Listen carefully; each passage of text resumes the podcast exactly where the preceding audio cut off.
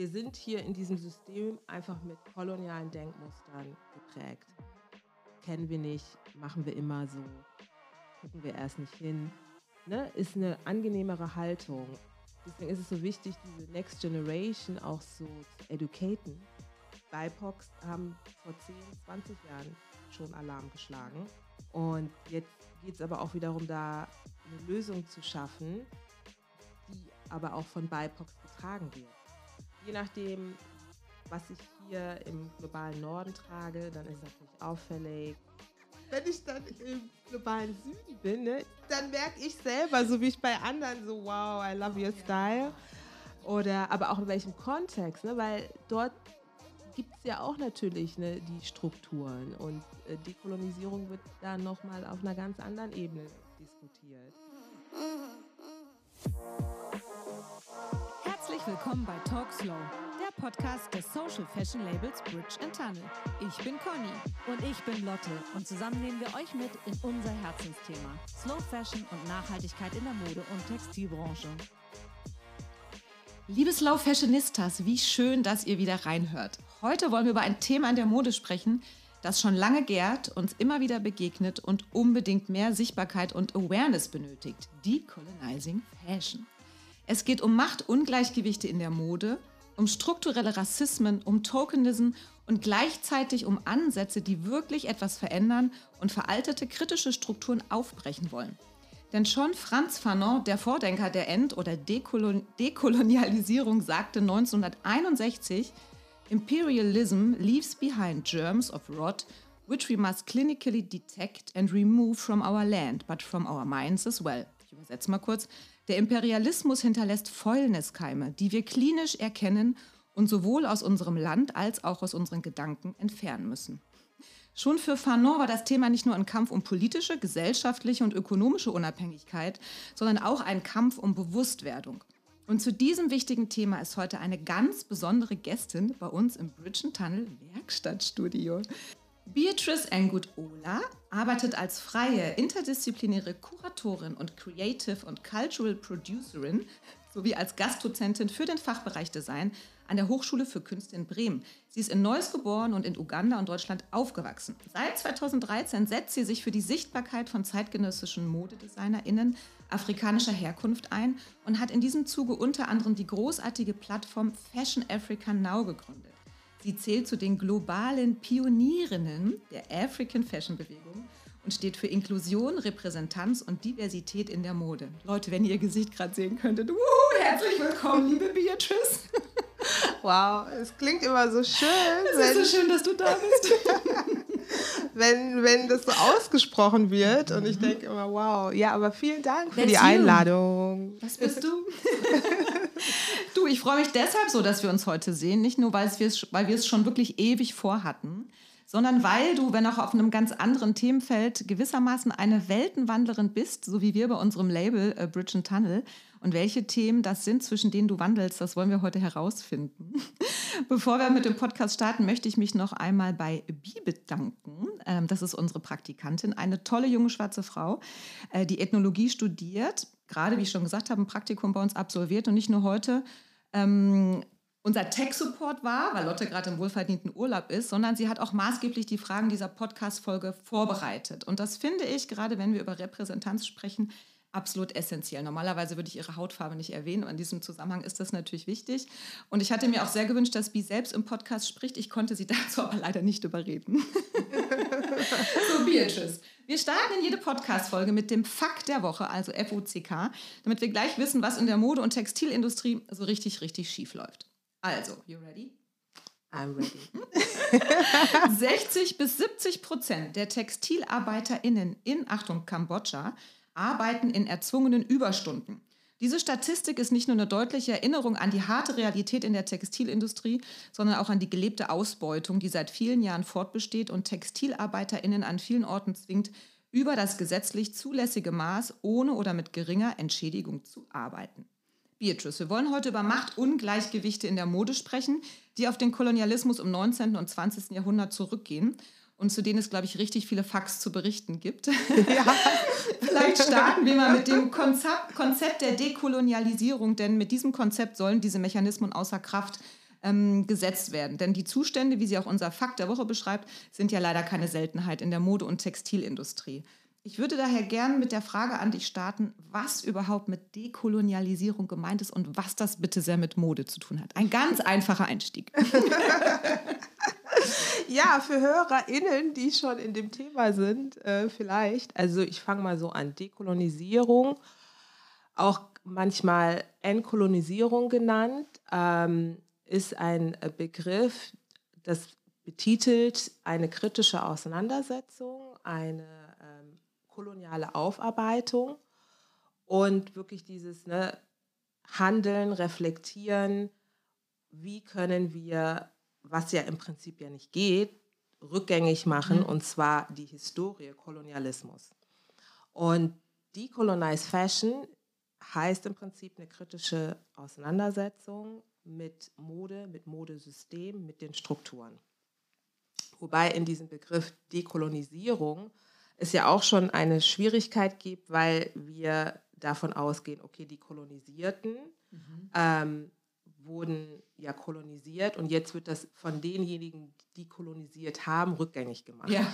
Daher. There's a little mistake. Is a little mistake, genau. Ist der Begriff schon immer so herausfordernd, mhm. Äh, weswegen ja auch äh, Tokun Yang auch argumentieren, es kann eigentlich nicht als Metapher benutzt werden. Mhm. Aber jetzt erstmal hier in unserem Diskurs, wo wir erstmal davon ausgehen, so, es ist wichtig, aus einer dekolonialen Perspektive ähm, herauszudenken wie Mode neu gedacht werden kann, wie ähm, Strukturen, die rassistisch geprägt sind, kolonial geprägt sind, aufgebrochen werden können.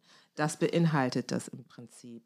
Also nochmal ein Stück zurückgehen, historisch, was ist passiert, wie sieht es gegenwärtig aus, wie und wo können wir ansetzen, um Strukturen äh, zu reflektieren und einfach ähm, tatsächlich ein, ein neues miteinander auf, wird auch gerne immer benutzt, Augenhöhe mhm. tatsächlich, sodass wir, ne, wo wir ja schon gerade gehört haben, Fakt der Woche, nicht mehr uns fragen müssen, wieso ist denn eine BIPOC immer eine Textilarbeiterin und eine nicht BIPOC-Person ja. in einem Management. Äh, oder Position. die Designerin. Oder genau, genau, genau. Ja. Ne? Und jetzt haben wir endlich die Möglichkeit, dadurch, dass wir über Decolonize sprechen, genau das zu hinterfragen.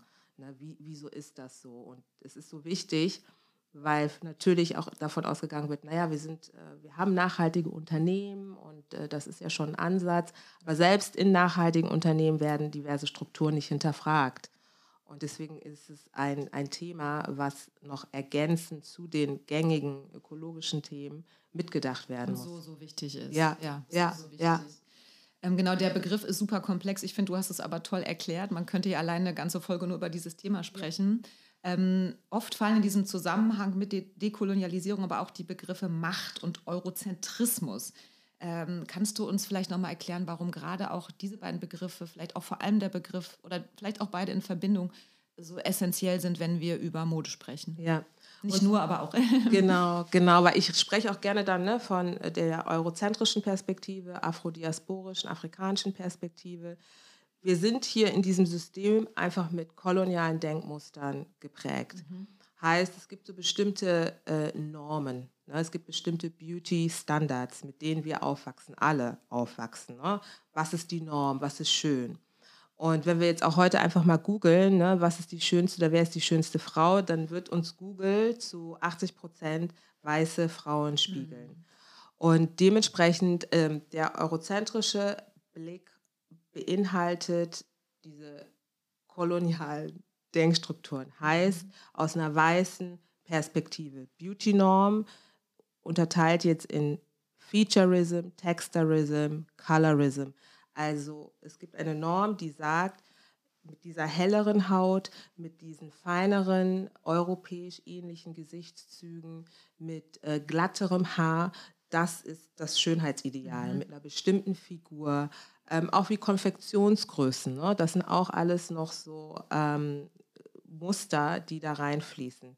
Und aus einer afrozentrischen, afrodiasporischen Perspektive gibt es gar nicht diese Norm. Ne? Da ist alles zugelassen. Mhm. Und deswegen ist es so wichtig ähm, zu verstehen, dass diese afrozentrische, afrodiasporische Perspektive auch mit gedacht wird, dass die auch eine Rolle spielt. Und das reproduziert nämlich ähm, sonst wieder Rassismen, in, in, denen wir uns bewegen. Und diese Beauty-Standards, die sind einfach noch so gegenwärtig und so real mächtig. und mächtig, ja. genau. Und von daher, wenn wir auch über Machtstrukturen sprechen, das heißt einfach, Personen zum Beispiel, ähm, die jetzt eine hellere Haut haben, ähm, haben öfter einfachere Zugänge mhm. in Institutionen, in Unternehmen. Und damit wird das auch wieder reproduziert. Ne? Also dass eine bestimmte, äh, ein bestimmtes Aussehen, eine bestimmte Ästhetik immer wieder in den Vordergrund gespielt wird. Und, und das ist eine Form auch von, von Macht. Ne? Also dass, dass dann immer wieder eine bestimmte äh, ähm, Position ähm, wahrgenommen wird, auch gesellschaftlich. Noch ne? so ein selbstverstärkendes System, wenn man es nicht durchbricht. Genau. Mhm. Oder auch anders gedacht, wenn wir über Zugänge sprechen für DesignerInnen, die sich auch sagen, ich möchte hier auch gerne in den europäischen Markt. Aber wie sind denn da Verträge? Wie sieht es mhm. aus mit Zöllen? Ne? Mhm. Also was gibt es da wieder für Regularien oder auch Zertifizierungen? Obwohl African Fashion schon zu 90 Prozent es ist sustainable, es ist nachhaltig, ne? auch ohne irgendwie bestimmte Regularien. Aber das sind so Machtstrukturen, um einfach dafür zu sorgen, dass gewisse ähm, Strukturen bestehen bleiben. Ja, total. Ne? Und dann reden wir, wenn wir von Machtstrukturen reden, einerseits globaler Süden, globaler Norden, weil in dem Gefälle kann das einfach nochmal ganz genau ähm, erkenntlich gemacht werden. Total. Jetzt ähm, beschäftigst du dich schon äh, seit 2010 ähm, auf deiner Plattform Fashion Africa Now äh, damit, wie es anders geht. Und zwar beschäftigst du dich mit der Sichtbarkeit, der Stärkung und der Teilhabe von marginalisierten BIPOC-DesignerInnen in Deutschland und Europa. Wie hast du denn zu diesem Themenfeld gefunden? ja, echt. Erzähl oh. doch mal. Ja, es ist echt, ähm, ja, schon eine Weile her. Und, ich, kenne, ich kenne dich nur mit diesem Thema und ja. es ist immer interessant zu fragen, was, was war denn davor? Wie bist ja, du denn da hingekommen? Genau, genau. Ne? Was war das Leben davor? Nein, also genau, weil mein Background ist Mode und Medien und ich habe ähm, in Filmproduktion gearbeitet, ne, im Szenenbild. Also bei mir ging es schon immer so um Ästhetik und um Kleidung. Und als Fashion Stylistin ist mir dann nochmal so richtig klar geworden, ähm, wer wird hier repräsentiert. Mhm. Und ich habe mir dann persönlich ne, als schwarze Frau die Frage gestellt, okay, wieso werde ich hier nicht repräsentiert und äh, wieso kann ich auch tatsächlich nicht Marken, Brands von Designer in afrikanischer Herkunft irgendwie kaufen? Und das waren dann so Fragen, es ging viel so um Identität. Ne? Wo, wo ist meine Identität? Wie fühle ich mich als eine schwarze Frau, die aber sozialisiert worden ist in Deutschland mhm. und ihren Ursprung in Uganda hat? Und ja, und darüber äh, wurde mir dann immer klarer, hier ist ein Mangel. Hier ist ein Mangel. Und wenn wir über Afrika sprechen, dann immer so mit einem Negativbild. Afrika, der dunkle Kontinent, Hunger, Armut etc. Und mir ging es wirklich, dadurch, dass ich auch so einen Medienhintergrund äh, habe und es ging mir auch um Positivbilder, wie können wir das aufbrechen, diese Stereotypen und ein neues Narrativ ja. erzählen. Mhm. Das war so mein Ansatz. Ich möchte hier ein Positiv-Image, denn es gibt eine Kreativszene, die brodelt und wir sehen es hier nicht in Deutschland. Ne? Und ich war dann irgendwie zu der Zeit dann auch in New York, in London und denke mir, hier ist so viel los. Ja wieso nicht bei uns? Und das war so mein Anstoß mhm. und auch feststellend, dass viele dasselbe Gefühl hatten, mhm. hey, unsere Kreativität wird hier nicht gesehen, wir haben eine Identität. Mhm. Und deswegen, ähm, hey, let's do it. Und dann auch mit wirklich einer Gruppe von Leuten, die so committed waren, das mit zu ändern, dann eine Runway-Show initiiert und das war der erste Aufschlag? Das war der ja? erste Aufschlag. Ah, mega. Ja? Wo habt ihr die gemacht? Ja, das war in Berlin. Wo so. sonst? du als Wahlhamburgerin, ja, Mensch, komm, hast dich doch für Berlin entschieden. Weil, und zwar ging es auch darum, tatsächlich so, okay, es soll jetzt nicht so was Eigenständiges sein, ne, sondern wir wollen Teil sein. Ne? Klar. Also es gibt die Berlin Fashion Week, aber irgendwie äh, gibt es hier nicht ähm, eine Plattform, die tatsächlich auch irgendwie die Afrodiaspora oder African Fashion repräsentiert. Und dann ging es direkt nach Berlin und wir waren halt auch gar nicht richtig vorbereitet. Also Wer in dem wir? Sinne. Wer, wer war noch in deinem Team? Zu oder? Mhm. dem Zeitpunkt waren wir ein, ein äh, wirklich äh, Team von über 20 Leuten, Wow. Mhm. die äh, also aus dem Netzwerk, ne, Fotografen, Filmemacher, ähm, Stylistin, Hair- und Make-up-Artist, ähm, Artdirektoren. Ah, mega. Und wir waren einfach alle so, hey, super Idee, Beaches, wir supporten, wir unterstützen. Ähm, ich weiß noch, Sammy Deluxe hat auch einen Track gemacht. Ja, das war alles, das war so ein Hype, weil für viele war das so, meine Güte, solche Bilder haben wir ja auch noch nicht wahrgenommen. Weil Ich finde, man spürt ja auch, wenn das eine Eigendynamik hat, ja, oder? genau. Es Ja. war so eine richtige Dynamik, weil, und deswegen rede ich auch von Movement, Mhm. weil diese Dynamik ging auch hier, wurde hier auch spürbar und dieser Movement war in London, in Paris, in äh, New York, in Zürich, überall. Ne? Also, weil dieses zeitgenössische Feeling von der Diaspora, wir haben gesagt, it's our time. Ja. Und Movement heißt, es war Musik, Mode, Kunst, Design, ne? auf allen Feldern, Architektur. Und deswegen war das so, okay, let's go for it. Ne? Und es ging um diese Sichtbarkeit. Dabei sein, Designer vorstellen, ist, die haben Qualität, sie gehören hier dazu. Definitiv. Und das war so der Auftakt. Und dann hatten wir so zwei Shows, 2003. Wie wurden die angenommen damals? Ja, medial wundervoll. Ne? Also es gab eine super gute Berichterstattung medial. Man war wirklich auf gängigen Fernsehserien, äh, äh, äh, ja, also Channels. Channels, genau. Freunde riefen mich auch irgendwie aus dem Urlaub an Beaches. Ich bin hier gerade in Spanien und ich sehe dich irgendwie hier bei der, bei der Tagesschau. Tagesschau, ja. Und ich so, okay. Also es wurde direkt, und das Schönste war, ähm, die italienische Vogue, die hat dann uns direkt einen Tag nachdem die Show war, ähm, auf deren Startseite gehabt. Wow. Und das war auch wieder Verdient, so, ich sagen. ja, ne? also weil die damalige ähm, Chefredakteurin, die hat einfach ein Feeling gehabt für Afrika. Ne? Mhm. Die wusste, it's not a trend, it's a real thing. Und ähm, die war sogar bei der ersten Show dabei, weil wir hatten auch Adama Paris, eine ganz große Designerin äh, senegalesischer Herkunft. Und das zeigte einfach nochmal, wow, wir machen das Richtige, aber äh, auf der wirtschaftlichen Ebene war gar nichts los. Und dann war das wieder so irritierend. Und damit begannen dann natürlich diese Fragen. Ne? Wieso kommen wir Also wieso gibt es so viel Potenzial, aber gleichzeitig so wenig Verstetigung? Oder auch, ja, Also im Prinzip, man kam nicht rein. Ja. Ne? Das heißt, also äh, da wurden die Brands nicht gekauft. Ähm, es gab äh, nicht irgendwie Möglichkeiten, Vernetzung herzustellen, dass auch wirklich E-Commerce, Einzelunternehmen, ähm, äh, ich meine ähm, Einzelhandel ähm, auch wirklich realisiert, diese Marken sollten jetzt auch mit hier Ja. ins Sortiment. Man hat hier gefragt, da gefragt, aber man ist auf taube Ohren gestoßen. Mhm. Es hieß, nee, ähm, das passt nicht und ähm, wir haben ja gar nicht äh, die Konsumenten dafür. Also das konnte gar nicht mitgedacht werden. Mhm.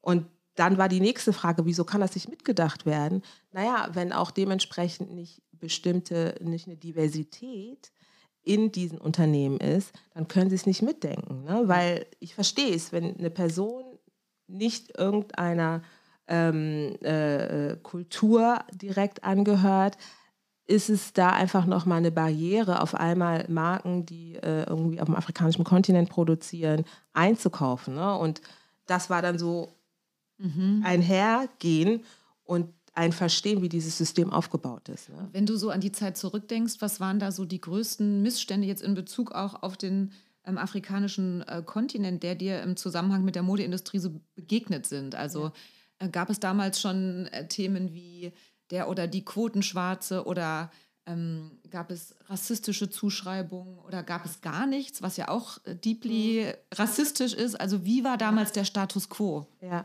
ja, damals war der Status quo äh, Tokenism, also heißt, ne, also ganz klar, ähm, wenn dann vereinzelt irgendwie ähm, schwarze Personen im Unternehmen, dann aber auch wirklich noch so eine Missrepräsentation von Kreativen, beziehungsweise einfach auch ein Mangel, also eine Darstellung immer so aus diesem Exotischen, ne? Ja. also so The White Gaze, das ist auf jeden Fall Status quo gewesen. Und dann auch ähm, so dieses nicht akzeptieren ne? und ignorieren auch auf eine Art. Also es war ja irgendwie international schon auffällig, dass das wird jetzt hier nicht nur ein Trend, sondern ähm, das fließt jetzt hier mit ein äh, in das System. Und da war einfach immer so eine Ablehnung auch zum Teil. Ne? Das war für mich dann oft auch so verstörend, ähm, auch institutionell. Einfach ein Beispiel, ne? wenn man nach Förderung irgendwie, ne? nee, das ist irgendwie kommerziell, das passt da nicht rein, da nicht. Ne? Und hm. ich mir aber dachte, naja, das ist ein nachhaltiges Thema, es geht ja auch irgendwie um Klima. Es ist politisch. Es ist politisch, ja. ne, divers oder ähm, tatsächlich, nee, ähm, es wurde auch so als Trend abgestuft. Das ist jetzt nur so eine kurze, mhm. ein kurzes Momentum. Und, ähm, auch hart ist, ne? Ja, ja, ja, ja, natürlich. Als ne? könnten, was weiß ich, Jahrhunderte äh, von kulturellem Reichtum und kultureller Tradition ja. als, als ja. Trend so an einem vorbeiziehen. Ja, das ist ja auch krass. Ja, Und dann auch so dieses Narrativ, ne, auch zu sehen, okay, das, das wird jetzt nicht mit vorangeschoben. Ne? Es gab einmal so diesen Auftakt, bang, okay, mhm. ne, Presse, alles wunderbar. Aber zum damaligen Zeitpunkt haben wir ja auch dieses Narrativ nicht, was wir heute ja ganz stark sehen, Waste Colonism, Secondhand. Mhm. Und das war ja genau das, womit wir reingegangen sind. Hey, wir müssen unseren Konsum hinterfragen, denn bei uns im globalen Süden, wir müssen mit diesem ganzen Müll dealen. Definitiv. Und diesen Diskurs, diese Debatte, ja. das wollte niemand auf politischer Ebene führen mhm. und wirtschaftlich schon gar nicht. Mhm. Ne? Also war das schon mal so, was wollt ihr? Mhm. Ähm, das halten wir jetzt mal schön still und dann wird man ja auch irgendwie in die Knie gezwungen, weil wenn es dann auch keine Sponsoren gibt, äh, keine Kooperationspartner, ne, die sich damit irgendwie nicht identifizieren und nicht verstehen, äh, was hier eigentlich passiert. Und auch diese Debatte, ne, auch wie wir heute sprechen, das wäre gar nicht denkbar gewesen mhm. vor zehn Jahren. Mhm. Ich finde auch gerade dieses ja. Thema Waste, Kolonialism, wir haben relativ häufig bei uns in der Bridge and Tunnel Werkstatt ähm, Gruppen aus verschiedenen Ländern, so Delegierten Gruppen, die so eine Art Fortbildung in Deutschland machen. Und es wird dann oft über, weiß nicht, verschiedene Träger finanziert. Und ähm, neulich war hier äh, auch eine afrikanische Delegation da. Und wenn ich da über Upcycling spreche, das ist immer so interessant, da merke ich immer wieder, das ist gelebte Praxis in ganz vielen afrikanischen Ländern durch diesen ganzen Schrottmüll, den wir im äh, globalen Norden da drüben abladen, ja, da kommt man gar nicht umhin, sich mit Ressourcen, die schon da ja. sind, auseinanderzusetzen. Und dann muss ich immer erklären, warum das in Deutschland was Besonderes ist, ja. weil die Leute hier im Überfluss leben genau. und sich einfach und keine Verantwortung dafür übernehmen, was mit textilen Ressourcen passiert, sobald man sie in Altkleidercontainer oder so wirft. Also das macht mir immer so krass die unterschiedlichen Perspektiven. Da geniere ja. ich mich fast tatsächlich zu erzählen, warum man das hier erklären muss. Weißt du, was ich meine? Ja, ja, voll. Das sind so zwei verschiedene Sichtweisen auf die Dinge. Total ja. eben, genau. Ne? Und trotzdem und, verbindend, ne? Aber so die Frage so, ähm, warum muss man denn auf Ressourcen schauen, die ist ganz anders äh, leider präsent in Afrika, genau. als es in Europa der Fall ja, ist. Ja, ja. Und, und das ist so schön jetzt auch an der Zeit, dass diese unterschiedlichen Perspektiven gesehen werden heute ja. und auch eine Stimme haben. Und das ist so wichtig, um, um da überhaupt hinzukommen, wie können wir denn eine Lösung schaffen? Ne? Und wie wichtig ist es ähm, auch wirklich zu verstehen, was unser unendlicher Konsum hier bedeutet. Total. Und dass wir da jetzt auch hingucken können. Ne? Wobei es immer noch, also ich bin ja auch ne, Dozentin und ich stelle immer wieder fest, gerade im, im Erstsemester, wie viele da überhaupt das erstmal gar nicht so in Zusammenhang gebracht mhm. haben. Ne? Und so immer mit der Haltung, naja, ich kaufe Secondhand und wenn ich das dann nicht mehr benötige, gibt es ja immer diese NGOs und das ist doch super. Dann werden da Kinder in afrikanischen Ländern irgendwie Kleidung ermöglicht aber diesen Apparat dahinter, ne, was das eigentlich verursacht für das System, für das Klima. Und wenn die das dann in diesem Zusammenhang mitbekommen, ist es ein Schock. Ne? Ja. Ne? Dann ist es für die ein totaler Schock, wo sie einfach realisieren, meine Güte, wieso äh, hat man das nicht schon länger aufgebrochen und ähm, oder warum wird so gern weggeschaut? Genau, da muss man ja nicht ja. Aus. Man muss ja nur einmal das Internet anwerfen und alte Kleiderexporte ja. Genau. Und dann ist man auch schnell wieder beim Klima. Ne? Dann wird einem auch nochmal klar, ach so, also diese Klimakrise ist ja im Prinzip also unser mhm. immenser Konsum. Mhm. Ne? Definitiv. Wir werden ja auch gleich nochmal über ja. Upcycling und ja. ähm, spannende ja, Textilkooperationen ähm, besprechen. Aber äh, vorher möchte ich dich gerne noch einmal fragen, du hast jetzt so ein paar Missverhältnisse genannt und ich bin mir sicher, davon gibt es noch äh, tausend andere. Was ich immer nicht verstehe, ist, wenn man Missstände erkennt, äh, dann muss man doch alles tun, um diese, um diese aufzubrechen, um diese zu verändern. Warum glaubst du, ist es denn in der Realität so schwierig, langatmig oder auch teilweise ungewollt Mode zu dekolonialisieren? Mhm. Wer sitzt am Schalthebel? An wen müssen wir ran? Ja, ja, ich habe neulich so einen richtig guten Spruch gehört. Ne? Also Modeindustrie, ähm, das Lieblingskind des Kapitalismus. Ja. Mhm. Ne? Also so würde ich das mal halten, festhalten. Und es geht darum, an Strukturen festzuhalten, weil man müsste ja irgendwann verzichten. Mhm. Und ähm, Mode, die Modeindustrie ist halt ein immenser Motor, der diesen Kapitalismus einfach ähm, aufrechterhält. Mhm. Und da gehört es hinzugucken. Mhm. Und da sind die Schalthebel. Und aber es gibt, man würde doch auch so viele neue Zielgruppen sichtbar machen. Ja. Das ja. ist doch eigentlich aber auch ähm, widersprüchlich, also sich vor so viel neuer Kundschaft letzten Endes auch zu genau. verwehren. Genau. Warum, ja. warum, warum kommt man so schwer durch diese, ja. ich meine, dass Rassismen jahrzehntelang historisch gewachsen und ein, einge, eingegerbt sind in, in Denkstrukturen? Ähm, das kann man sich ja alles noch irgendwie herleiten, aber ich meine, wir leben im 21. Jahrhundert. Warum, warum weiß man einerseits schon so viel darüber und trotzdem tut sich so wahnsinnig wenig? Ja, das, das, das sind genau die Fragen. Und denke, einerseits tut sich so wenig oder langsam. Ja, langsam. Ne? Es, es passiert mhm. schon so, aber es ist mhm. sehr langsam, ähm, weil auch zum Teil viele nicht reflektiert sind, also mhm. das Wissen nicht haben. Ne? Also viele Informationen nicht haben, ob es hier im globalen Norden ist oder im globalen Süden. Mhm. Und, und dadurch dieser Apparat auch so ganz ungeniert weiterläuft. Ja. Mhm. Und, ähm, und zum anderen ist es auch einfach so, das ist ja dann nochmal auch mit Arbeit verbunden. Ne? und, und diese Arbeit, das stelle ich halt auch fest, bei jungen Leuten, die sind bereit, die sind bereit, mhm. sich kritisch auseinanderzusetzen, die sind bereit, auch für einen Moment diesen Schmerz auszuhalten und darüber zu reflektieren. Aber eine Generation 40 plus, 50 plus, da ist es unheimlich schwer, weil einfach diese Denkstrukturen so verfestigt sind. Ja. Äh, und da nochmal ranzugehen und umzudenken, mhm. ist ein Milestone. Mhm. Und deswegen kennen wir nicht, machen wir immer so, gucken wir erst nicht hin. Ne? Ist eine angenehmere Haltung. Und deswegen ist es so wichtig, diese Next Generation auch so zu educaten, ja. dass die die Zugänge haben. Weil ich merke, dass die brauchen diese Zugänge, weil die eine andere Haltung haben. Die ja. gehen mit einer anderen Haltung um, die gehen mit Kultur anders um. Und da bekomme ich natürlich auch so Fragen, oh, kulturelle Aneignung etc.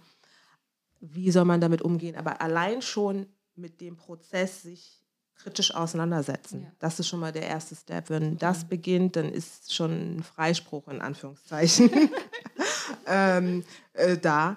Und das ist so schwierig auch, weil wir uns auf unterschiedlichen Ebenen das auch anschauen müssen. Politisch, wirtschaftlich, gesellschaftlich. Ja wenn politisch keine diversen Gesetze herrschen, mhm. wird da auch einfach weitergemacht. Ne? Und äh, ich meine, klar, es gibt Lieferkettengesetz jetzt, ne, was irgendwie hier diverses transparent macht. Aber was heißt das denn für den globalen Nord äh, Süden? Ja. Ne, was heißt ein Lieferkettengesetz für ja. den globalen Süden?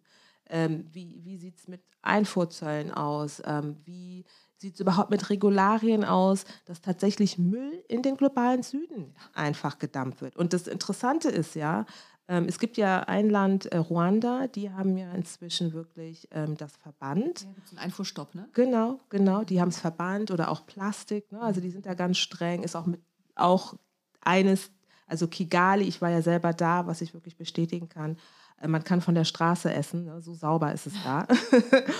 Und, ähm, aber wenn sich dann ein Land dafür einsetzt und sagt, nein, wir möchten kein Secondhand mehr und äh, wir möchten hier auch unsere eigenen Klimaregeln, dann sagt der globale Norden, okay, dann verwehren wir euch weniger humanitäre Hilfe. Und das muss man mal überlegen. Ne? Humanitäre Hilfe, Gott. Menschenrecht. Also es geht darum, wirklich, wenn da was im Argen ist, humanitäre Hilfe zu leisten. Und dann bekommen die halt weniger.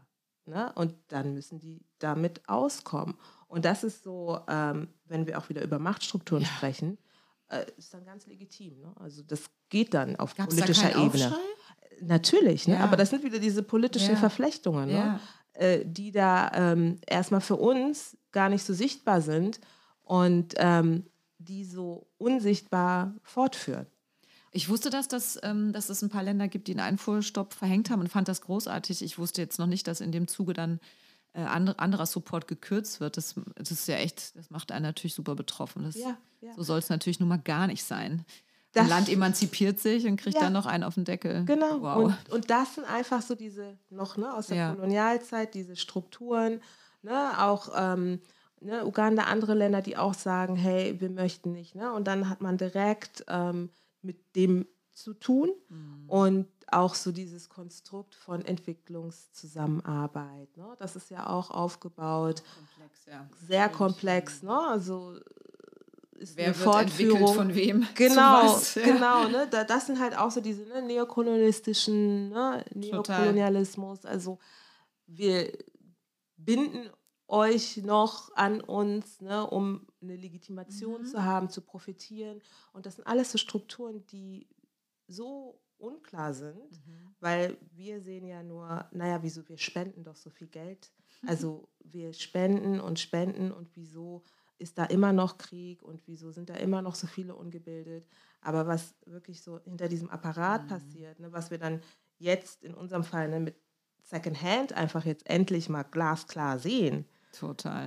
ähm, ist dann schockierend. Ne? Ja. Und jetzt sind alle alarmiert und ich denke mir so, naja, BIPOCs haben vor 10, 20 Jahren schon Alarm geschlagen, aber das hat niemanden interessiert, Mhm. so ungefähr.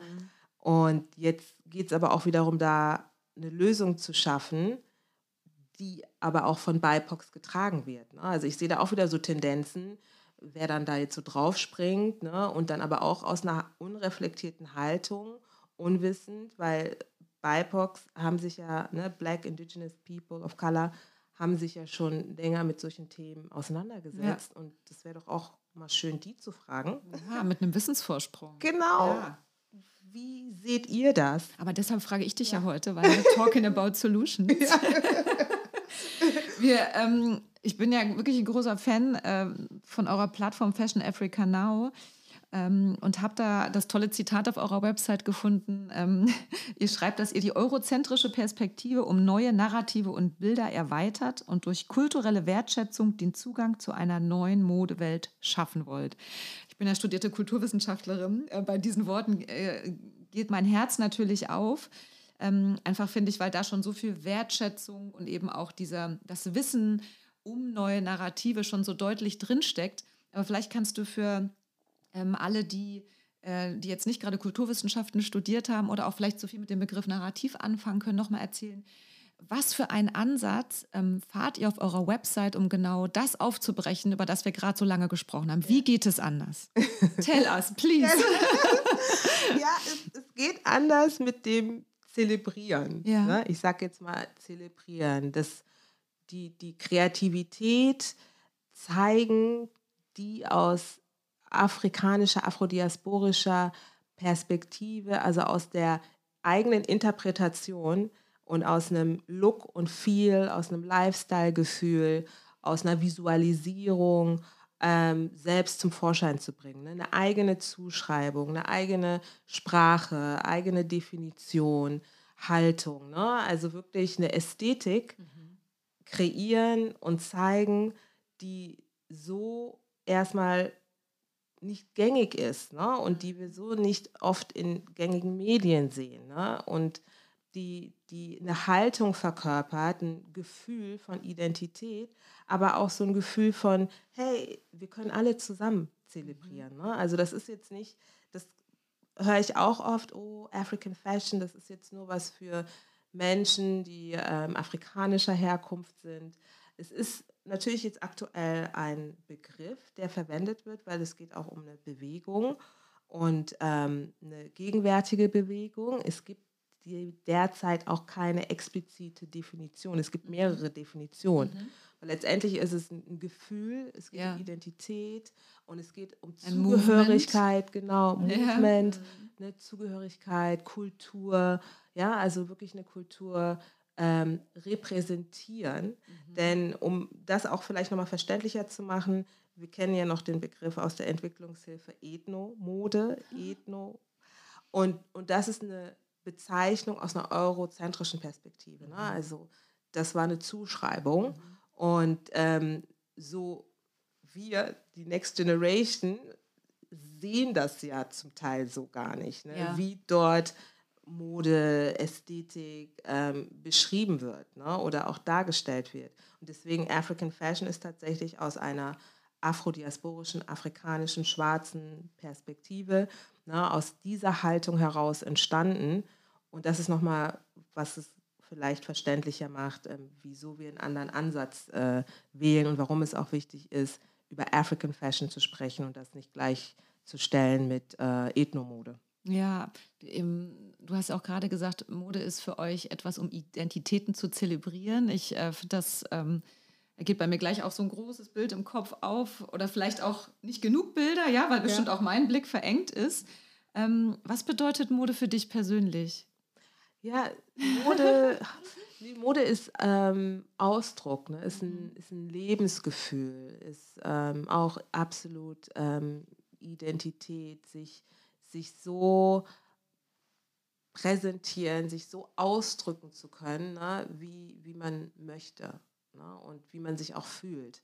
Und dass es auch zugelassen wird. Das, das ist es. Ne? Also ja. Also für mich hat es so einfach und vor allen Dingen darüber hinaus natürlich aber auch so diesen Blick von, es ist nicht nur Mode, sondern es erzählt Geschichten. Ja, es ist dann doch und so viel mehr. Eben, ne? Und es erzählt unterschiedliche Geschichten. Wer erzählt welche Geschichte? Mhm. Ne? Welche Kultur kommt da drin vor? Und ich merke es ja auch, je nachdem, was ich trage. Ähm, genau, das, hätte ich jetzt auch als nächstes gefragt. Ja. Trägst du viele afrikanische Brands? Ja. Oder hast du einen Mix? Wie, genau. Du bist ja, habe ich ja vorhin schon gesagt, so eine, ja. auch eine Weltenwandlerin. Ja, du kennst das Leben im globalen Norden, aber auch im globalen Süden. Wie schlägt genau. sich das in deiner Mode nieder? Ja, ja. Und, äh, und da merke ich auch, je nachdem, was ich wo trage, ne? also ich, I, I love to represent und ich habe dann immer eine Geschichte dazu zu mhm. erzählen. Und das ist mir dann so aufgefallen, ja, ne? weil das ist echt, das hat nochmal so einen persönlichen anderen Bezug. Wenn es afrikanische Brands sind? Wenn es genau, ne? wenn es mhm. ne, äh, äh, Designer sind, ähm, genau, ob die hier in Europa leben oder auf dem Kontinent. Aber es gibt dann immer so eine Geschichte dazu. Mhm. Aber es ist halt auch wiederum interessant, die Wahrnehmungen. Ne? Mhm. Also je nachdem, was ich hier im globalen Norden trage, dann ist es natürlich auffällig und dann bekommt man diverse Komplimente. Wow. Du hast aber auch einen tollen Style. Dankeschön. Ne? Und wenn ich dann im globalen Süden bin, ne, ist es so, weil viele sich dann eh auch so tragen. Dann, Hat jemand Beatrice gesehen? Ja, dann merke ich selber, so wie ich bei anderen so, wow, I love oh, your ja, style. toll. Oder, aber auch in welchem Kontext, ne, weil dort gibt es ja auch natürlich ne, die Strukturen und äh, Dekolonisierung wird da nochmal auf einer ganz anderen Ebene diskutiert. Und auch so die Fashion Cities sind ähm, speziell, weil sie halt einfach schon eine größere Ausprägung haben für Look, Lifestyle. Und wenn ich dann jetzt auch an Kampala denke, dann merke ich, ne, wie westlich geprägt einfach viele sich anziehen. Mhm. Und auch meine eigenen Cousinen dann auch manchmal immer so, hey Beatrice, ne, was trägst du da? Und dann merke ich einfach, wow, obwohl ich jetzt im globalen Süden bin und eigentlich hier ein Brand trage, afrikanischer Herkunft, ist es für die jetzt irgendwie gerade problematisch oder mhm. irritierend. Weil, was, was irritiert sie daran genau? Genau, weil das irritiert, ne, dadurch, dass es ähm, auf einmal in ihrer Vorstellung nicht ähm, westlich genug dann oder wie? Genau, nicht, nicht okay. westlich genug ist und dem, dementsprechend dann nicht so äh, angesehen ist. Ja, okay. Ja, und da sehe ich, ja, interessant. wie stark geprägt ja. die noch in ihrem kolonialen ja. Denkmustern sind. Mhm. Ne? Also, mhm. und das ist immer so das Spannende. Äh, wenn ich in unterschiedlichen Welten sozusagen unterwegs bin. Mhm. Aber letztendlich ähm, ja, it's, it's about um, personality und so wie sich jeder fühlt, you know? Ja, total. Du, ich glaube, das ist jetzt der ideale Zeitpunkt für unsere Good News. das sind gute Nachrichten, die auf unser Bemühen um eine faire Modewelt einzahlen. Ich habe folgende gute Nachrichten für uns. Das französische Luxusunternehmen Louis Vuitton hat Anfang des Jahres den schwarzen Hip-Hop-Künstler und Designer Pharrell Williams zum neuen Kreativdirektor für Männermode ernannt. Der 49-Jährige habe sich so Louis Vuitton, in den vergangenen 20 Jahren als universelle kulturelle Ikone etabliert. Beatrice, sind das für dich auch gute News? Und was bedeuten sie für die Modeindustrie? Oder sind es keine Good News? Ja. Ich kann euch das an deinem Gesicht jetzt nicht ganz genau ablesen. Was, ne? Let me know. You know, ja, ist interessant. Das sind interessante News. Mhm. Fand ich auch so. Ich, genau, aber es wurde ja so zelebriert überall Ja. als total gute News. Ja, ja. Es ist, ähm, ich schaue da auch immer mit genau unterschiedlichen äh, Perspektiven drauf. Ähm, weil einerseits, klar, Pharrell Williams, wir kennen ihn über die Musik, und, aber er hat immer schon so ein absolutes Modeverständnis gehabt. Total. Und dann denke ich mir aber, äh, dann, dann denke ich auch wieder so zurück an die Luxusunternehmen. Wie war das denn so in den 60er, 70er Jahren? Ähm, zu Zeiten, als Hip-Hop ne, zelebriert wurde, Hip-Hop aus der Black Community, afroamerikanischen Community. Und ähm, da hatten die Luxusunternehmen aber gar kein Interesse daran, Ja. mit schwarzen ähm, Hip-Hop-Stars äh, zusammenzuarbeiten. Ja. Und, und Interesting. Ne? Also, Ja. und deswegen schaue ich mir das so aus unterschiedlichen Blickwinkeln, wo ich so denke, okay, ne? also in den 80ern war das undenkbar, ne? dass tatsächlich äh, ein Notorious B.I.G., ein Tupac, LL Cool J irgendwie was äh, von Louis Vuitton trägt und da mal über den Laufsteg läuft. Und heute, 2023, haben wir dann, vorher war es ja Virgil Abloh, jetzt Genau. Pharrell Williams und dann kommen wir wieder zu unserem Thema Machtstrukturen. Und da sehen wir, wie jetzt Kultur als auch ein Tool des Marketings Ja. benutzt wird.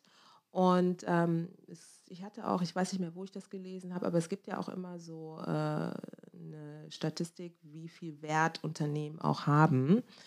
Und es war bei Virgil zumindest so, äh, er hat ja das Unternehmen gegründet, Off-White, dass es äh, mehr Wert erlangte als Louis Vuitton. Und dann wurde er auf einmal äh, Kreativdirektor bei Louis Vuitton, ne? wo ich so dachte, alright, Power Sharing, ne? Aber zugunsten wem? Also Ja, genau. so aus dem Blick ist es auch wieder natürlich eine Bereicherung wirtschaftlich für Louis Vuitton, dass so ein Pharrell Williams dabei ist. Ähm, ich äh, persönlich würde es natürlich noch schöner finden, wenn auch Louis Vuitton deren eigenen Historie aufarbeitet, um Definitiv. einfach ja. nochmal, ne? ich meine, klar, es gibt verschiedene Kooperationen mit Künstlern etc., aber auch einfach nochmal aufzuzeigen, okay, wie äh, haben sie sich äh, in den 80ern gegeben, ne? in den 70ern und auch jetzt das African Fashion Movement ist zwar zeitgenössisch, aber es gab in den 70ern Alpha D in Paris, Chris Seydoux, ne? es, es gab unterschiedliche African Designers, die aber einen erschwerten Zugang Ja, hatten ja. und äh, da natürlich auch angeklopft haben. Ne? Deswegen ist auch so für die Afro-Community, Afro-Fashion-Community Yves Saint Laurent African. Mhm. ne? er, ist, er hat auch ne, als äh, wirklich begnadeter äh, Fan Marokkos etc. Ähm, und auch als, als wirklich Fürsprecher schwarze Kultur, ne, erstmalig schwarze Modelle auf den Laufsteg gebracht. Also da sieht man, da gab es schon Persönlichkeiten, die versucht haben aufzubrechen.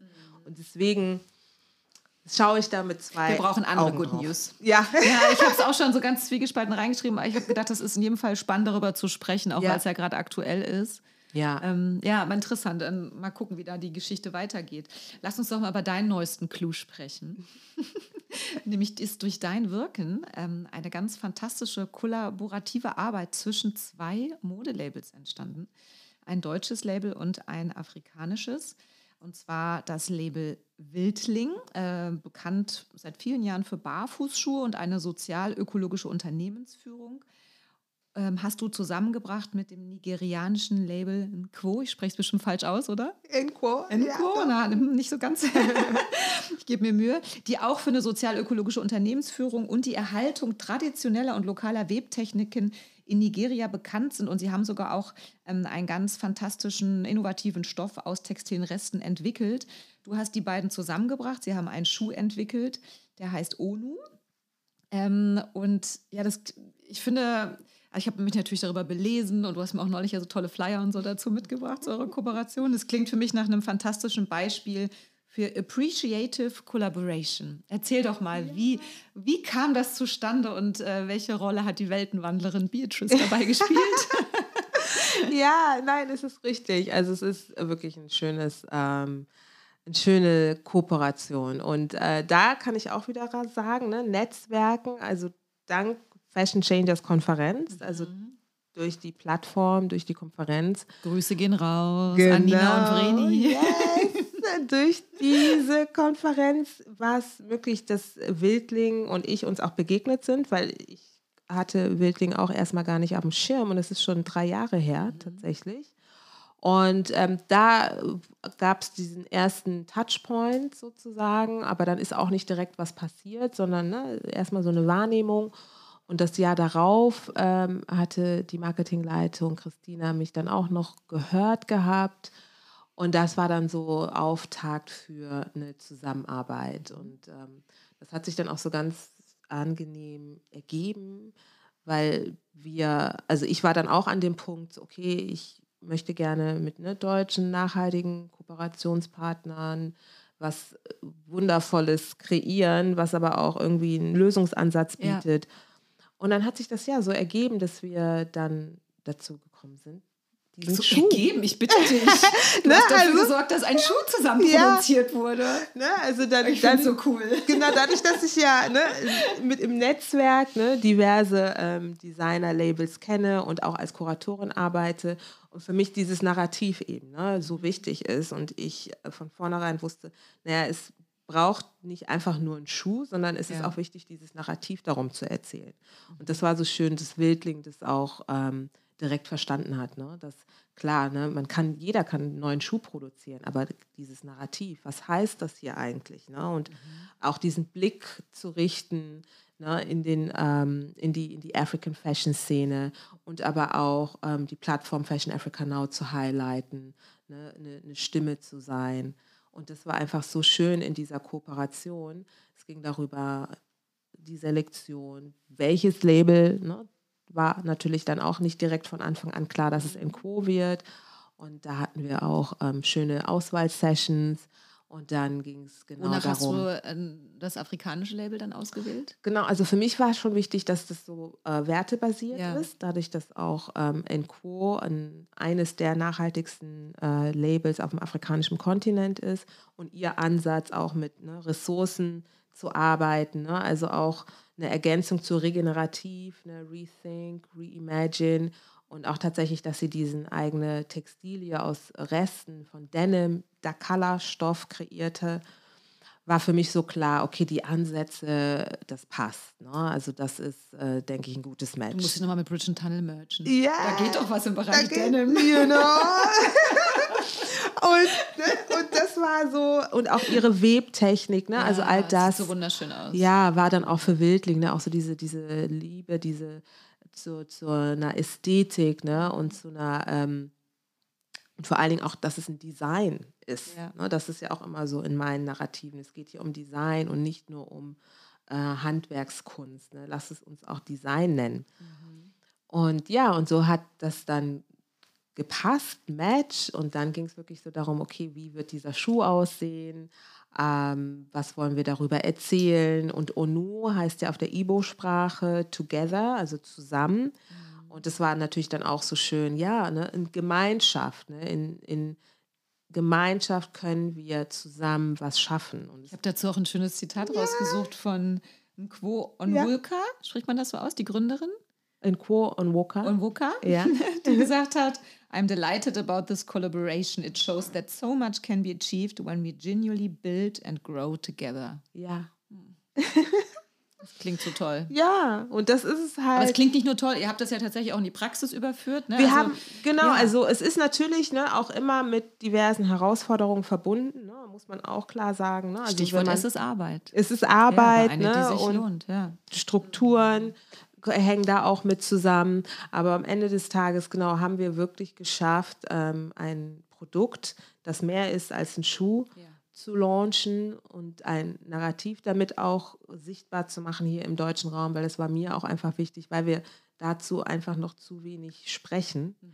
Und ähm, auch für das Unternehmen Wildling, ne, das ist ja auch erstmalig deutsches nachhaltiges Unternehmen in Kooperation mit einem Label afrikanischer Herkunft und wir machen dieses Narrativ auf und vor allen Dingen auch tatsächlich mit Inhalten zu arbeiten, mit Themen, die eigentlich eher so in Institutionen stattfinden, mhm. in Akademia, ne? Und Decolonize beinhaltet halt ne, politisches und ähm, da geht es um ganz viel und das war einfach nochmal so eine Bereicherung auch mit dem Wildling-Unternehmen und dass das jetzt stattfindet. Wahnsinn. Der wurde das, ja vor kurzem erst gelauncht. genau, Schuh, ne? genau. Und gibt es den nur in Europa zu kaufen oder auch in Afrika? Also dadurch, dass der Wildlings ja ein E-Commerce, ja. ähm, gibt es den also auch in Afrika zu kaufen. Und äh, da haben wir auch ähm, eine Kooperation. Das war uns auch wichtig, dass es zumindest auch einen Ort gibt ja. in ähm, Nigeria und das ist in Lagos, äh, wo auch einfach mal dieser Schuh angeschaut werden kann, anprobiert werden kann und dann darüber auch ähm, geordert werden kann. Und das ist halt auch so dieses ne, Circular. Mhm. Ne? Wir haben auch ähm, Elemente verwendet, die zum Teil in ähm, Abuja produziert worden sind. Also an dem Schuh gibt es so ein Sizzle her. Mhm. Das wurde dort produziert. Also es war schon wichtig zu schauen, wie können wir hier wirklich ganzheitlich ähm, uns verbinden mhm. und nicht einfach nur jetzt ein Branding und äh, Marketing-Campaign starten, ja, sondern dass es einfach auch tiefer geht und ähm, eine, eine, Verbindung erzählt mhm. und ähm, ja, dazu führt, dass dann anderes entsteht und Neues entsteht und vor allen Dingen ähm, das Narrativ Total. mitgedacht wird. Also und vor allem, dass auch so eine ähm, Kooperation ohne Machtungleichgewicht gelingt. Äh, Bi hat dafür äh, was ganz Spannendes ähm, noch dazu ähm, rausgesucht. Ähm, und zwar hat sie recherchiert, dass äh, nach Tötung von George Floyd durch einen weißen Polizisten im Mai 2020 der Google-Suchtrend nach Black-owned Businesses, vor allem in den USA, im Folgemonat einen absoluten Höhepunkt hatte und dann im Oktober 2020 wieder abgefallen ist. Das tragische Ereignis hat also einerseits globale Awareness für Rassismus und die Marginalisierung von schwarzen Menschen äh, geschaffen und auch definitiv Black-owned Businesses für die Teilhabe am Markt supportet. Aber wie bewertest du sowas, wenn es einerseits erstmal tragische Ereignisse braucht, damit überhaupt so eine Sichtbarkeit entsteht? Und wie schafft man es dann, solche Bewegungen erstens zu verstetigen und dann auch Kooperation zwischen White und Black-owned Businesses, zum Beispiel wie jetzt auch in dem Fall von, von, mhm. ähm, von dem wunderbaren ONU-Schuh, dass so etwas gelingt, ohne alte Machtstrukturen zu reproduzieren. Mhm. Naja, ich sag mal Viele so. Fragen auf einmal, ja, sorry. Genau, also es, es, es sind Ansätze und dadurch, dass das es Beginne sind, kommen natürlich auch Strukturen da ähm, vor, ja. ne, die es die wir eigentlich brechen wollen. Ne? Aber natürlich ist es schon mal eine andere Ebene, äh, auf der wir uns begegnen. Aber vielleicht noch mal kurz zu dem ersten mhm. Punkt. Ja, also es ist natürlich ähm, tragisch, dass erstmal ein schwarzer Mann sozusagen vor laufender Kamera umgebracht werden musste, ja. damit die Industrie realisiert, was hier passiert. Ja. Dann das Zweite, was auch aus meiner Perspektive bedenklich ist, allein schon diesen Begriff dann zu etablieren, Black-owned Brands. Mhm. Das ist auch wieder ein Stigmata. Mhm. Ne? Also wir haben vorher in der Industrie auch nicht über White-owned Brands ja. gesprochen. Wieso reden wir jetzt über Black-owned Brands? Ne? Wir haben vor kurzem eine Podcast-Folge über Size Inclusion aufgezeichnet. Da sagte ja. unsere Gästin Nora auch, naja, es heißt immer Mode für Dicke. Man sagt ja auch nicht Mode für Schlanke. Jetzt ein ganz anderes Thema, genau. aber auch eins der Zuschreibung, ja. Ja, ja. Und, und das habe ich dann auch so mit einem kritischen Auge mir angeschaut. Das, ist, das poppte überall auf und ich dachte, was ist dieses Black-Owned Brand? Und das ist dann auch immer so kritisch zu beleuchten, okay, wenn jetzt wirklich ein Brand, ähm, das Black ist, sich so betitelt, aber jetzt eine Institution oder eine Unternehmung, die vorher so gar nicht divers aufgestellt war und sich das dann so marketingmäßig so auf die Fahne schreibt, ist problematisch. Da reproduzieren wir auch wieder ne? Mhm. strukturelle Rassismen, muss man ganz klar sagen. Und dementsprechend ähm, hatte ich auch schon zu Beginn in verschiedenen ähm, Gesprächen direkt gesagt, nein, also diesen Begriff Black-owned Brand sollte erst gar nicht etabliert werden. Mhm. Aber nun gut, äh, das sind halt alles ja Prozesse und, und Learnings, und Learnings ja. genau, ne, von denen wir ja jetzt, ne, drei Jahre später, immer noch sehen, ja, was heißt das? Ne? Diversitäts-, Inklusionskampagnen, was passiert da? Ne? Ist es eigentlich nur vielleicht ähm, Zweck, mhm. um noch mehr zu wirtschaften? Na, also das ist alles so, was da so mitschwingt und was auch hinterfragt werden sollte und ähm, wo wir einfach genau hinschauen sollten, auch als Endkonsumenten. Ja. Ne? Was macht dieses Unternehmen hier gerade? Mhm. Und dafür braucht es auch wiederum Räume, um das auch zu reflektieren, um das auch hinterfragen zu können. Und dafür plädiere ich halt auch mit, hey, lasst uns Räume schaffen, um darüber sprechen zu können, um das sichtbarer zu machen, wie hier wieder was mhm. erzählt wird und was das mit unserem Narrativ macht. Weil auf der einen Seite denken wir, ja, wow, wir supporten Black-owned Brand, aber nochmal mit einem zweiten kritischen Blick hat das so einen schlechten Beigeschmack. Ja, auch gerade lag auch das Wort Geschmäckler auf dem Mund. Mhm. Ja, definitiv. Ja. Mhm. Jetzt hast du ja mit eurer Plattform so einen Raum geschaffen und ich finde die, ja, das Schuhdesign, die Schuhkooperation erzählt ganz viel, wie es auch gehen kann. Also wie man Räume öffnet, um dann neue Diskurse eigentlich zu ermöglichen ne? und zu schauen, wie kommt man zueinander, wie sieht so ein Designprozess aus. Ähm, wie lange hat das gedauert, bis der Schuh stand? Ja, also wir sind ja äh, in Zusammenarbeit gewesen über ein Jahr. Mhm. Ne, also, aber das ist auch für einen Schuh gängig. ja, würde ich, finde ich jetzt auch nicht so lange. Genau, ja. über ein Jahr dauert. Und es waren auch unterschiedliche Learning-Prozesse, ne, auch für die äh, Mitarbeitenden, ja. ne, um da einfach nochmal so auch Einblick in meine Themen hier zu bekommen und überhaupt so ein Verständnis für, okay, dieses Movement, African Fashion. Und ähm, was natürlich auch schön war, auch einerseits für mich auch tatsächlich so diesen Freiraum zu haben, ne, dieses Thema so zu platzieren ja. und auch inhaltlich ne, so arbeiten zu können, Dinge so benennen zu können, ähm, sodass es halt wirklich im Außen einfach nochmal verständlich wird, ne, worüber reden wir hier und warum das so nötig ist. Und das hat natürlich mit dieser Kooperation einfach nochmal eine Reichweite äh, bekommen, ähm, die es sonst nicht die, die gar nicht möglich gewesen wäre. Und dadurch, dass auch nochmal in Quo äh, mit, mit dem, was sie tut, auch nochmal ne, diese Sichtbarkeit ähm, bekommen hat.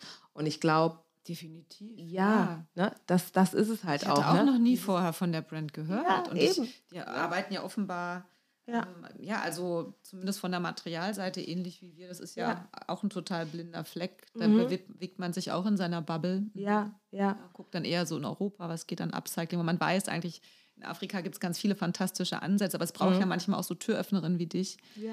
Ne, die dann zeigen, ja, da gibt es ganz viele, die, die wissen total, was sie tun, die sind da super versiert, bringen nochmal eine ganz andere Expertise und so mit. Also ich finde, das ist so wertvoll. Ja, ja, total, total. Nein, und deswegen ähm, war das, ähm, war das einfach ja ONU ähm, so, so ein wertvolles ähm, Projekt, was einfach wirklich als, ähm, ja, als, als Beginn gesehen werden ja. kann, in, in dem Diskurs, wie Ansätze sein können. Ne? Mhm. Es ist auch noch nicht die Lösung, mhm. weil wir da natürlich auch noch ne, einfach aufgrund auch schon dem Gefälle ähm, Wildling ist ein Unternehmen mit 150 Personen. In Quo hat irgendwie eine 10 Personen. Bei mir sind es je nachdem zwei bis vier Personen. Also ja. das sind ja schon unterschiedliche Machtgefälle. Klar. Aber letztendlich ähm, ging es auch darum, äh, uns zu begegnen und mhm. mit dem, was wir haben, mhm. ne, also mit dem Wissen, was ich habe, mit der Ästhetik, die in Quo hat, mit dem ähm, empowern, also äh, mit, mit dem, was das Unternehmen Wildling mit sich bringt, die Struktur, die Infrastruktur, ähm, was Gemeinsames zu schaffen. Glaubst ja. du, ähm, das war, diese Kooperation war auch möglich, weil ihr das mit einer fairen Brand gemacht habt? Also wir sind ja ein Podcast für Slow und Fair Fashion. Ja. Ähm, und ich frage mich schon die ganze Zeit, so den, den kleinen Akteuren und Akteurinnen, wie wir ja mit Bridge und Tunnel auch einer sind in dieser Fair Fashion Szene, mhm. denen wird ja auch viel zugemutet, ne, ja. sage ich mal so. Also ja. viele versuchen ja ganz, ganz viele Themen mitzunehmen. Äh, trotzdem, glaube ich, können kann auch die faire Szene nicht alles transportieren, auch wenn ja. sich viele Brands ganz, ganz, ganz viel Mühe geben, wie hast du das oder was beobachtest du? Wie steht es um das Thema Repräsentanz in der Fair Fashion Szene? Mhm. Also Luft nach oben gibt es bestimmt sehr, sehr, sehr, ja, sehr viel. Ja, ja. Also was ich auch auf jeden Fall sagen kann, also so wie dieses ONU-Projekt, das ONU-Produkt entstanden ist, war nur möglich dadurch, dass nach also dadurch, dass Wildling ein nachhaltiges ja. Fair Fashion Unternehmen ist. Mhm. Also ähm, nein, also da bin ich überzeugt, mit einem Fast Fashion Unternehmen mhm. hätte das so äh, nicht äh, unbedingt funktioniert. Mhm. Und deswegen ist es mir auch so wichtig gewesen, mit einem deutschen Fair Fashion, Slow Fashion Unternehmen zu arbeiten, weil halt auch einfach diese Thematik nochmal den Blick darüber hinaus geht. Es ist einerseits klar, ökologische ne, Prämissen, mhm. aber wir haben halt hier auch noch mit ne, Historie zu tun, mit äh, Denkstrukturen, die es aufzubrechen gilt. Und ja. nur weil man jetzt ein Fair Fashion Label ist, heißt es nicht, dass die da nicht vorkommen. Ja. Ne? Also die gibt es. Und mir fällt es auch auf, gerade bei vielen Fair Fashion Label, wer ist denn da repräsentiert in den Unternehmen? Ja, total. Und wenn, dann sieht man Diversität in Kampagnen. Und da denke ich aus der afrodiasporischen schwarzen Perspektive, naja, wenn es doch schon heißt, nachhaltig, Slow Fashion, wir wollen auf unser Klima achten und wir wollen wirklich äh, so produzieren, dass es äh, fair ist, wieso denken wir dann nicht auch darüber nach, was es heißt, mit fairen Strukturen zu arbeiten? Total. Für mich gehört auch zu Fairness ja. ganz, ganz stark das Thema Diversität dazu. Wir haben ja ähm, dankenswerterweise auch ein fantastisch diverses Team und ich merke ja. äh, jeden Tag wieder, wie sehr mich das bereichert. Also das ist äh, so toll und trotzdem äh, merke ich aber schon, dass da im, ja, in der Fair Fashion Szene das äh, noch auch mehr gehen könnte. Und ich ähm, ja, frage mich dann schon, also wo ist es leichter, sich für das Thema stark zu machen? Ist es bei den kleinen beweglichen Akteuren und Akteurinnen, ne, wie, wie wir jetzt auch mhm. einer sind? Oder sind es die, natürlich auch die Großen, die ja viel mehr Sichtbarkeit haben mm. und vielleicht auch Budget und auch viel ja. größere Strukturen einrennen ja. können? Aber trotzdem ja. finde ich es auch für die Fair Fashion-Szene wichtig. Also, total. Was ist da total. so deine Beobachtung? Also, da ist ganz viel Luft nach oben. Ne? Das, deswegen kann ich echt einfach nochmal betonen, also mit Wildling, das ist wirklich ein Auftakt. Ne? Also die haben gesehen, hey, wir haben hier auch tatsächlich äh, uns jetzt mal angefangen zu reflektieren und was können wir tun.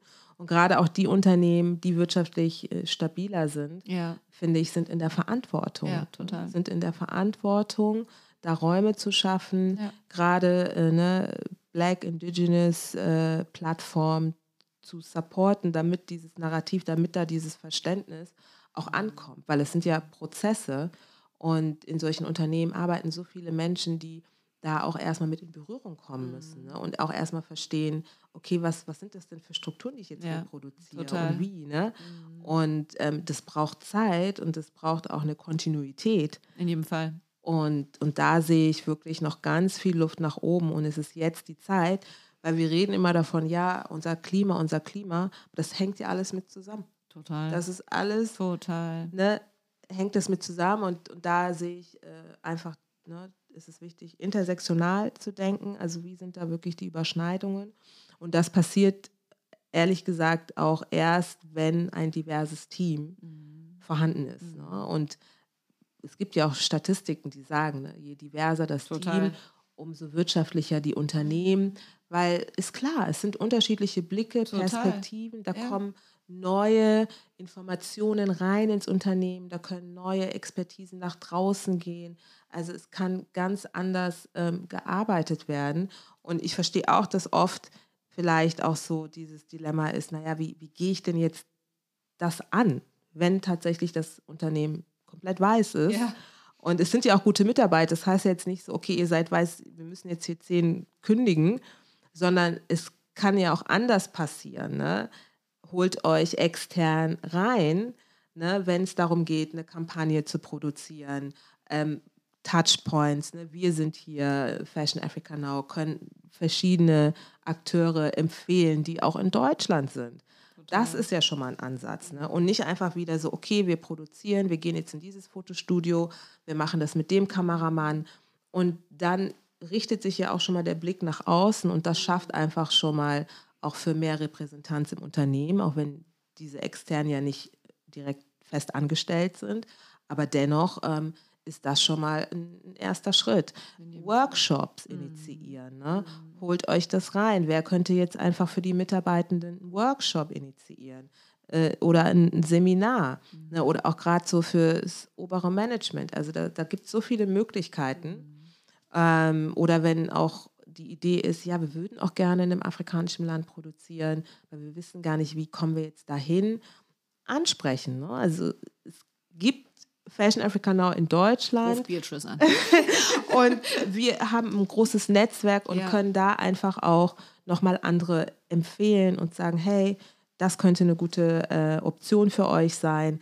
Aber wenn wir da nicht anfangen, so diesen ersten Schritt zu machen, okay, check, Reflexion, okay, wir sind wirklich ein weißes Unternehmen mhm. und in 2023, das geht eigentlich gar nicht. Ja, ne? das, das ich merke so auch, wie viel, also was ich schon gelernt habe von unserem ja wirklich so diversen Team. Ja. Ich hole auch regelmäßig unsere Textilarbeiterinnen als Models vor die Kamera. Ja. Bei unserem letzten Shooting hat auch unsere nigerianische ja. äh, Näherin, haben wir sie auch gestylt und alles und ja, sie ist jetzt mit auf unseren Flyern verewigt, ja. in der Kampagne dabei und so. Und das hat so viel auch mit ihrer Wahrnehmung gemacht, weil ich gesagt habe, du bist wichtig für die Sichtbarkeit, weil du bist auch unsere Firma. Genau. Und sie war so ganz so zurückhaltend und ja. sowas hat einfach so viel ähm, nach du innen hast sie auch empowered Ja, genau, nach du innen, hast, aber ja. auch nach außen. Und bei uns ja. ist es einfach in Anführungszeichen, weil unser Team so divers ist. Eben.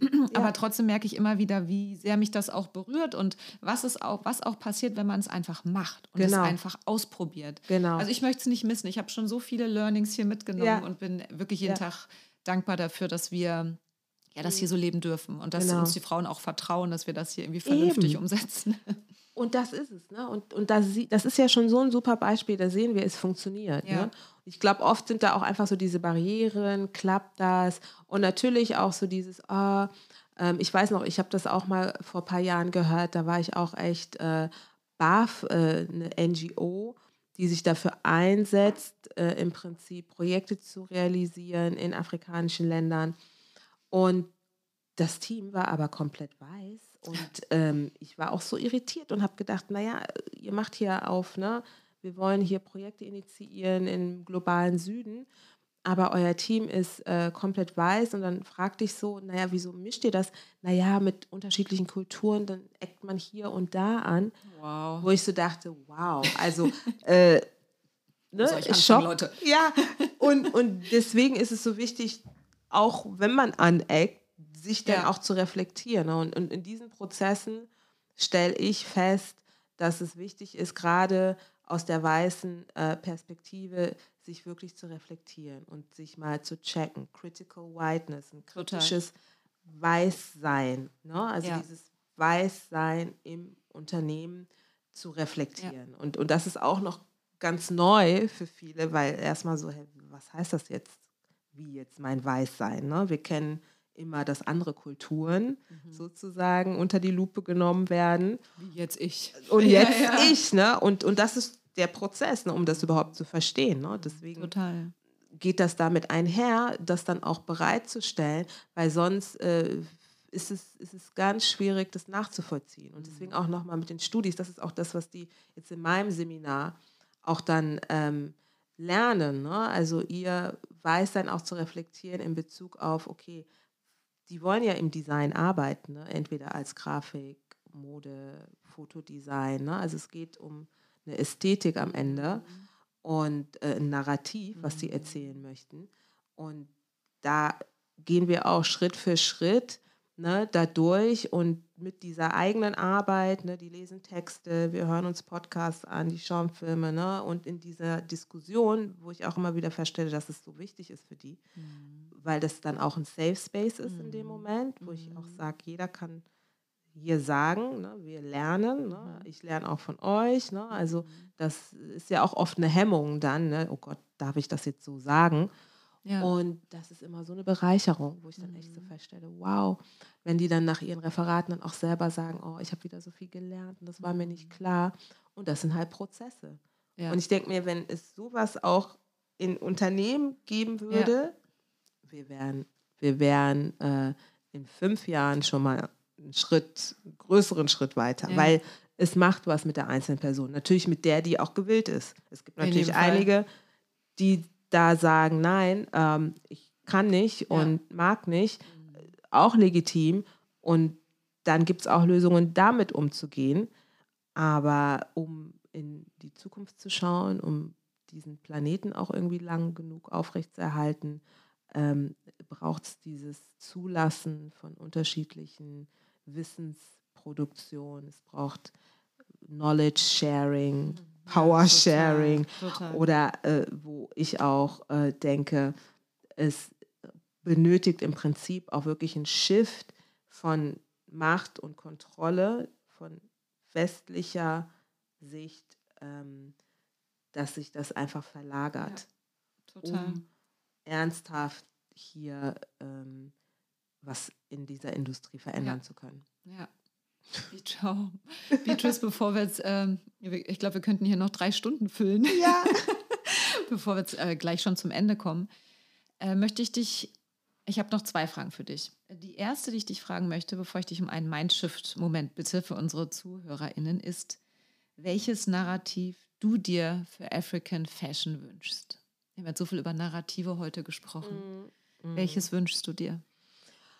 Ja, im Prinzip das Narrativ des, äh, der, der Haltung, also der ähm, eigenen Interpretation und auch Konfrontation historisch und zeitgenössisch. Ne? Und diese eigene Visualisierung und was ich mit, mit eigen meine, ähm, auch wenn eine afrodiasporische Person, die in Europa sozialisiert worden ist, genau auch eine Haltung mit einherbringt wie eine Person, die auf dem Kontinent. Ne, weil das wird auch oft dann immer so abgewogen. Naja, du hast jetzt ja aber europäische Einflüsse etc. Weil es geht um ein Gefühl und die Person, die in der Diaspora lebt, konnte sich das auch nicht aussuchen letztendlich. Total, Natürlich klar. ab einem gewissen Punkt kann man auch wieder ne, zurück, aber es geht um dieses Visualisieren, Haltung, ähm, die Erzählung der eigenen ähm, Identitäten und Mhm. Lebensrealitäten. Die sind eben im Plural. Ja, ja, Ja. Mhm. ja. Ja. Ah, es ist einfach so ein äh, wichtiges, wichtiges Thema. Ähm, also du merkst, ich äh, könnte dir wirklich hier noch Ja. äh, 743 Fragen stellen, weil du die alle so toll und klug und so ja, kontextreich beantwortest. Also ich habe in dem Fall heute schon richtig, richtig viel gelernt. Ich- Das ist ein richtig äh, ja, tolles Gefühl. ich danke. Danke. dir schon mal dafür. Nee, wirklich. Allein der Terminus Black-Owned Businesses. Also ja, das Ja. hatte ich, ähm, ich habe das Ja. so hingenommen und gedacht so, also genau, Mhm. viele in jedem Fall heute schon wieder dazugelernt. Ähm, wir bitten am Ende unseren, unseres Podcasts unsere Gäste immer, unseren ZuhörerInnen hier einen Mindshift-Moment mitzugeben. Da geht es darum, ähm, zu schauen, wie können alle, die uns zuhören, selber aktiv werden und sich in dieses Thema einbringen. Und deswegen ist meine Frage heute an, meine allerletzte Frage leider heute an dich. Was Ja. können denn KonsumentInnen tun, wenn sie mitmischen wollen, ähm, dass postkoloniale Strukturen in der Mode aufgebrochen werden? Hm. Ja, was So was ganz wir tun? Leichtes zum Ende, Ja, dachte ne? ich. Ja, ja, vor allem postkoloniale Strukturen aufbrechen. Nein, das klingt immer so, so groß, ne? Ja. Aber ähm, letztend- letztendlich fängt es bei jedem Ein neues Einzelnen an. Narrativ stark zu machen. Vielleicht kann man das so ein bisschen Genau. offener formulieren. Ja, ja, ne? You know what I mean? Hilf mir mit dem Wording, bitte. Und, ähm, und zwar ne, eigenes Konsumverhalten checken. Ne? Wo kaufe ich ein? Sich einfach vielleicht auch so Fragen stellen. Wer erzählt jetzt hier meine Geschichte? Welches Teil erzählt meine Geschichte? Ähm, zu schauen, äh, Bücher. Welche Bücher habe ich denn jetzt gelesen von äh, Black Indigenous People, die über Mode schreiben, Ja. die über Klima schreiben? Ähm, welche Plattform gibt es, auf denen ich mich mal umtummeln kann, um überhaupt Brands kennenzulernen, um vielleicht einen Workshop mir ähm, anzueignen oder ähm, ein Seminar zu buchen? Fashion Africa Now ist ein Touchpoint. Darüber ne, kann man auch noch mal ganz viel anderes kennenlernen. Und ich glaube, ähm, oft ist es auch tatsächlich schon so dieser Moment, okay, ich bin bereit, mich jetzt wirklich kritisch damit auseinanderzusetzen und fange erstmal von einem kleinen Punkt auch an, zu erzählen, was ich jetzt vielleicht hier in dem Podcast gehört habe, mich mit anderen darüber auszutauschen. Ja. Je nachdem, ob ich jetzt Journalistin bin, kann ich darüber schreiben. Ähm, ob ich jetzt Einkäuferin bin, ah, ich kann ja schauen, vielleicht passen einige Labels in ja. unser Unternehmen, wir können die onboarden. Ähm, vielleicht kann ich ähm, einen Beitrag dazu machen. Also jeder kann in der Position mit dem schon was bewirken. Ne? Das ist schon mal so ein Schritt tatsächlich, wo ich so denke, ja, gucken, Kooperationsmöglichkeiten anschieben, ähm, wenn die auch vielleicht ähm, nicht einen direkt betreffen, aber jemand kennt wiederum jemand. Also darüber reden ist schon ja, der erste total. Schritt. Das total. ist wirklich, was ja. jeder sofort nach diesem Podcast tun kann, darüber reden ja. und das weiterempfehlen, nachfragen und von dort aus passiert dann schon ganz viel. Mhm. Ja, die, ja. das wünsche ich mir auch sehr, dass äh, viele diesen Podcast hören, wo du uns so viele spannende Sachen heute mitgegeben hast. Wirklich, ich danke dir von ganzem Herzen. It was such a pleasure, in deinen klugen Kopf einmal hineinschauen ja. zu dürfen und ja. dich zwischen den Welten wandeln zu sehen und zu hören, welche Perspektiven du da in Räumen zusammenbringst, die sich ja. sonst vielleicht nicht begegnen würden und wie wichtig deine Arbeit ist. Folgt bitte alle Beatrice, äh, äh, schaut auf Fashion Africa Now vorbei. Du hast auch einen fantastischen Podcast mit super tollen Folgen. Der heißt auch Fashion Africa Now, ja. der wirklich toll ist, ähm, um auch nochmal, wie du sagst, einfach zuzuhören, Menschen zu Wort kommen zu lassen, ja. die genau ähm, ähnliche Biografien wie du sie hast oder auch andere mitbringen und äh, ja. uns begeistern und öffnen äh, für das Thema, was eigentlich African Fashion ist. Und ich freue mich auf den großen, auf das große Learning. ja, weil wir lernen zusammen und, und das ist ja auch so eine Bereicherung. Das ja. Schöne, ne? Es ist eine schöne Arbeit. Ja. Keine, die ja. wehtut. Also für mich ist es eine, die, ja. die, die, notwendig ist und die sich gut anfühlt, weil es, hey, es ist Teil unserer Lebensrealität. Genau, genau. Also, und ich kann aber auch sagen, es, es gibt auch Momente, wo es wehtut mhm. und, und das gehört aber dazu. Ja. Ne? Und das ist halt auch so, was ich oft in gerade in meinen Seminaren immer versuche klarzumachen es wird Momente geben, das tut weh und das ist Teil des Prozesses, weil wir genau mit diesem Schmerz wachsen ja. und dann entsteht was Neues und deswegen rede ich auch gerne, da können wir einen anderen Podcast machen, ne? Deconstruct Fashion, also das ist so ein Ansatz, ne? Deconstruct, alles aufbrechen, in Einzelteile zerlegen, uns alles neu angucken auf einem neuen Fundament, weil da haben wir dann einfach wirklich die Chance, was Neues zu starten, als wenn wir auf einem Fundament arbeiten, was mhm. schon ne, vordefiniert ist. Vordefiniert und, und schon einiges mitbringt. Mhm. Das ist in der Realität eigentlich nicht machbar. Mhm. Und deswegen deconstruct. I'm ready to deconstruct. Yes, that's the way Beatrice, tausend, tausend Dank, dass du bei uns ähm, im Podcast zu Gast warst. Yeah. Ähm, I'm ready to deconstruct und ich hoffe, yes. ganz viele, die uns zugehört haben, auch. Danke für deine Zeit. Dankeschön für die Einladung. Das war Talk Slow, der Podcast, bei dem wir sehr schnell über Slow Fashion sprechen. Mit euren Hosts Conny und Lotte. Abonniert unseren Podcast Talk Slow überall dort, wo man Podcasts hören kann. Wenn ihr mehr lesen wollt, schaut auf www.talkslow.de vorbei oder auf unserem Instagram-Account talkslow.podcast. Bis zum nächsten Mal und vergesst nicht, keep it slow!